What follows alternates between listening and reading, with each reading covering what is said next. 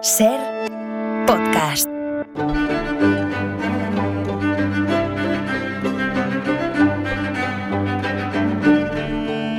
Pues saludemos a Nieves como cada tarde a esta hora. Hola.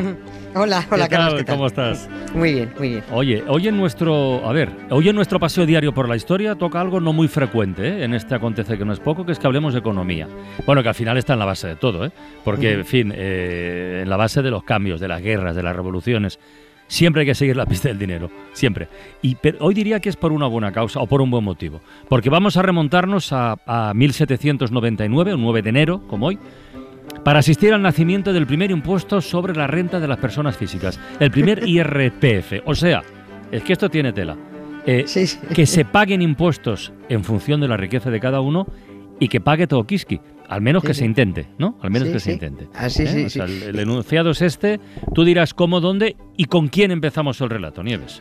Pero, pero mira, vamos a empezar, ya que hablamos de impuestos, vamos a empezar con una, con una anécdota, aunque nos vamos a ir a, a Reino Unido, vamos a empezar con una anécdota francesa, porque mira, eh, Jean-Baptiste Colbert, que era el administrador de las finanzas del rey francés, de Luis XIV, el rey Sol, eh, impuso una durísima ley fiscal porque mantener a este repollo en Versalles y todos sus dispendios y sus guerras y sus pelucas, este tío salía carísimo.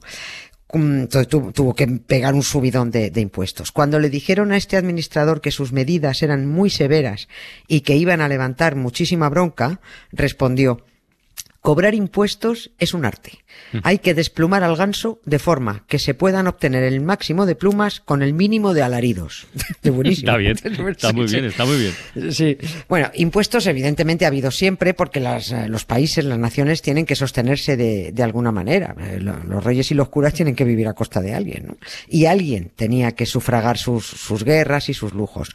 Lo que pasa es que el cobro de impuestos era arbitrario, era desordenado, eh, se cobraba según las necesidades, unas veces sí, otras veces no. Esto funcionaba dependiendo de en qué momento se necesitaba dinero extra para tal o para cual cosa. El rey solía freír a los nobles, los nobles freían a sus siervos y los siervos, pues ya saben, los, los siervos no tenían a quién freír. Hoy nos preguntamos a quién, cuándo y por qué se le ocurrió implantar el primer IRPF moderno, tal y como lo más parecido a lo que tenemos nosotros, el primer impuesto sobre la renta. ¿Quién fue el primero que dijo cada ciudadano tiene que pagar de acuerdo con lo que gana? Y eso fue el 9 de enero de 1799 que, que el Parlamento, fue cuando el Parlamento británico aprobó ese primer Mm. IRPF. O como se dijo entonces, aprobó una tasa progresiva que afectaba a todos los ciudadanos, menos a las rentas inferiores a 60 Ah, libras. Eso también está bien. Claro, claro, a, a los de menos de 60 libras no. Y tuvo que ser así y grabar a todo el mundo, porque cuando el ministro que tuvo la idea quiso grabar solo a las rentas más altas, le dijeron, justo los de las rentas más altas, que Ya. tararí que te vi. The taxman's taken all my dough and left me in my stately home, blazing on a sunny afternoon. And I can't sail my yacht, he's taken everything I got.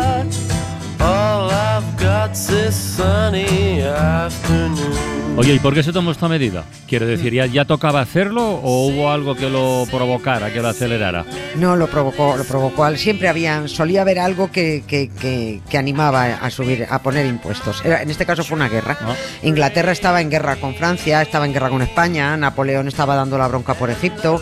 Inglaterra siempre estaba en guerra con alguien. O bien estaba defendiéndose de alguna invasión o estaba empeñada en invadir a alguien.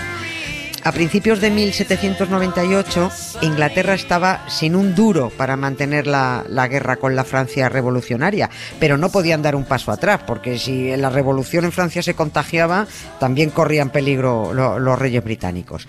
El primer ministro británico, William Pitt, era un tipo muy joven y dicen que era un tipo muy, muy válido, para hacer frente a los gastos de la guerra hizo cálculos y dijo que o se triplicaba la recaudación de los años anteriores imponiendo tributos a los bienes más lujosos o, o que el país que se iba a la bancarrota, que es que no había de- forma de mantenerse. A esto se le llamó la propuesta del triple gravamen, porque había que triplicar la, la recaudación. Es decir, lo que se intentaba era que los nobles pagaran más dependiendo de si tenían más o menos caballos, más o menos carruajes, Claro. más o menos relojes de pared y de bolsillo, que eran, eran unos artículos de, de- de- de mucho lujo, más o menos perros, según los perros también, más o menos sirvientes más masculinos. El señorito ¿Solo que masculinos? Sí, solo masculinos, solo masculinos, sí. Pues las chicas no contaban, Ya. como, siempre. El, el señorito que tuviera ocho criados, bueno, pues pagaría menos que el que tuviera 16. Y el que tuviera tres carruajes, pues pagaría más que el que solo tuviera uno. El que no tuviera pues, ni carruaje, ni caballo, ni reloj, ni sirviente, pues te no pagaba nada porque evidentemente era un desgraciado. El plan del ministro es que este impuesto a los bienes suntuarios, que se llamaban, fuera muy equitativo, que fuera muy justo, que, que además mm, que estuviera muy bien regulado para que, y abro comillas, no se hiciera necesario Ya. investigar las propiedades. Ya, me, me- me estoy oliendo que fue esta medida la que no debió gustar mucho a los de las rentas más altas, ¿no? No, no, no le gustó. No, no le gustó, esto, esto, esto sentó fatal porque el incauto del primer ministro, muy ingenuo él, pensó que a las clases más altas que no les iba a importar pagar un poco más por una simple cuestión de patriotismo. Es decir, creyó que la defensa de la nación sería suficiente razón para que los más pudientes, los más patriotas, aportaran a la, a la nación lo que necesitaba, siempre de acuerdo con la cantidad de sus posesiones. Vamos, que es que no les estaban robando la cartera, estaban pidiéndoles de acuerdo a lo suyo. Lo que pasa es que William Pitt aún no había descubierto que los patriotas llevan la patria a la cartera. Ya sabes, dependiendo de lo que la patria les engorde la cartera, la aman más o la aman menos. Aquella propuesta fue tachada de monstruosa, la, la propuesta de que, que tenemos que pagar esto, es im- imperdonable. Algún intelectual calificó al primer ministro como atroz retoño de Robespierre. Claro, sí, atroz retoño de Robespierre, qué barbaridad. Lo cierto es que el político eh, se ganó el sueldo, peleó lo que pudo en el Parlamento y consiguió sacar adelante este el triple gravamen, aunque lo que no sacó fue la suficiente pasta para cubrir la guerra contra Francia. Así que no quedó otra que seguir avanzando para grabar directamente las rentas, porque grabando los bienes suntuarios no fue suficiente. No, había que grabar las rentas y no las posesiones. Esto es lo que se llamó Personal Income Tax, impuestos personales. Y aquel 9 de enero se aprobó grabar todos los ingresos sin importar la procedencia social del, del Paganini. A, a no ser, como hemos dicho, que los ingresos fueran inferiores a 60 libras, pues ahí tenía que pagar todo quisque. Y según fueran los ingresos más elevados, el tanto por ciento que se pagaba, pues era mayor. Lógico. Por, es- por eso era lo más parecido. Ahora, lo máximo eh, era eh, el 10% a, a partir de las rentas de más de, de 200 libras. Eso era lo máximo. En, en esas mismas declaraciones de rentas existían además deducciones por número de hijos menores de 6 años, también muy parecido a, a lo que pueda ser ahora. Y esto, que solo fue una medida temporal por la situación de guerra de Inglaterra, acabó sirviendo de ejemplo eh, e implantándose poquito a poco y, y hasta hoy, pues en medio mundo.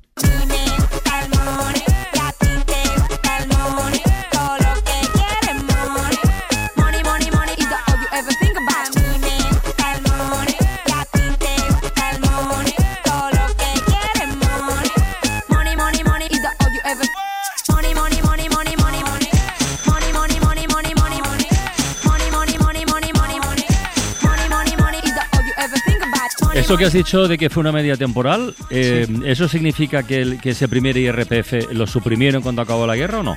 Sí, es que eh, eh, funcionaban así. Mm, eh, ponían impuestos para determinadas cosas y luego lo quitaban. Esto de lo que hemos hablado duró cuatro años, hasta que se firmó la paz con Francia. Los británicos estaban cabreadísimos, además, con eso de, de pagar impuestos y convenía no tener cabreada la población. Pero lo que pasa es que volvieron a guerrear un año después. Inglaterra siempre estaba enfrentada a algo o a alguien. Cuando no planteaba batalla ella, pues lo siguen haciendo. Se une a, impresentables como Bush y Aznar y, te la plantean y, pa- para buscar armas de destrucción masiva donde no las hay. Y si no hay una guerra es un Brexit, pero siempre, siempre tiene que haber una bronca. Así que sí, tras suprimir el Personal Income Tax, hubo que volver a, implantarlo. Y volvieron las protestas, claro, todo el mundo cabreado. Pero es que había que sufragar al ejército british, que estaba pegándose en Europa contra Napoleón. Y cuando ya por fin enviaron al Bonaparte a hacer gárgaras a Santa Elena tras su derrota en Waterloo, los ingleses dijeron, bueno, pues ya está, ya no hay que guerrear, quiten los impuestos. Y en 1816 quitaron el IRPF, pero es que hubo que volver a ponerlo en, en 1842 y ahí ya fue cuando se implantó de forma definitiva, porque ya con guerra o sin ella, hombre, pues se comprobaba que si había dinerito, las infraestructuras y los servicios públicos, pues para todo el mundo mejoraban. Oye, incluso el rey y los curas tenían más dinerito para sus cosas y sus Mira. gastos. Claro, que to- to- ganaban todos. Además, eh, es que era la mejor manera de acabar con la arbitrariedad de poner tasas a tal o cual cosa o a tal o cual persona, pues ahí de- dependiendo del capricho del gobernante. Bueno, ¿no? aquí hemos hablado alguna vez de un impuesto que se puso al número de ventanas que tuvieran las casas y el otro día con Marta Fernández en la Academia de Saberes Inútiles salió también de rebote porque hablaba de la ventana como elemento histórico y salió lo del impuesto a la ventana, que es muy gracioso, la verdad. Sí, sí, ah, bueno, pues lo, lo, lo recordamos. Es, es eh, hoy, hoy- vas por Londres y Sí. se ven las consecuencias de aquella window tax, ¿no? Window tax. Eh, en- sí, hace mucho que lo contamos, más de más de dos años. ¿no? Así, Yo no creo que no importe que lo, no importa que lo. rec- La window tax se la inventó el rey de Inglaterra Ah, qué susto, vale, ok. porque las arcas del Estado estaban prácticamente vacías eh, después de una de, de sus guerras. Mm. Y lo cierto es que ahí, que ahí fue la primera vez que Inglaterra se planteó que todos los ciudadanos pagaran de acuerdo con lo que ganaran. Pero es que el Parlamento tiró abajo la iniciativa porque eso, esa- ese impuesto atentaba contra la privacidad de los, Mm. de los británicos. Había una ley que prohibía al, al gobierno conocer los, los asuntos privados de los ciudadanos y por tanto estar al tanto de los ingresos de cada uno para cobrar impuestos de acuerdo con sus ingresos, bueno, pues eh, violaba esa privacidad. Y entonces se decidió poner impuesto a las chimeneas y a las ventanas, que como, que como son cosas que están a la vista, pues no son privadas, se está viendo. Iba un señor inspector, contaba las ventanas de las casas y decía, tantas ventanas, tanto tienes que pagar. ¿Tienes tres chimeneas? Pues tanto. ¿Tienes una? Pues tanto menos. Ya está.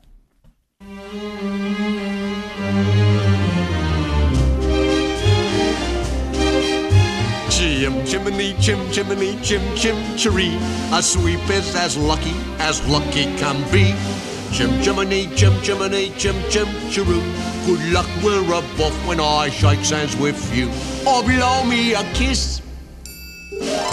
And that's lucky too. ¿Quién ha dicho oyendo por la radio si Mary Poppins podía ser considerada bruja? Es igual. Eh, bueno, de todas formas, echa la ley, echa la trampa. Porque si había inspectores que contaban chimeneas y ventanas, bueno, cuéntalo tú. Con tal de disimularla, pues mira, ya. Claro, es que mm, mm, eh, es que los británicos tardaron ahí menos en poner en ponerse a tapiar ventanas. Normal. Se veía la forma de la ventana, pero tapiadas con ladrillos, así no contabilizaban.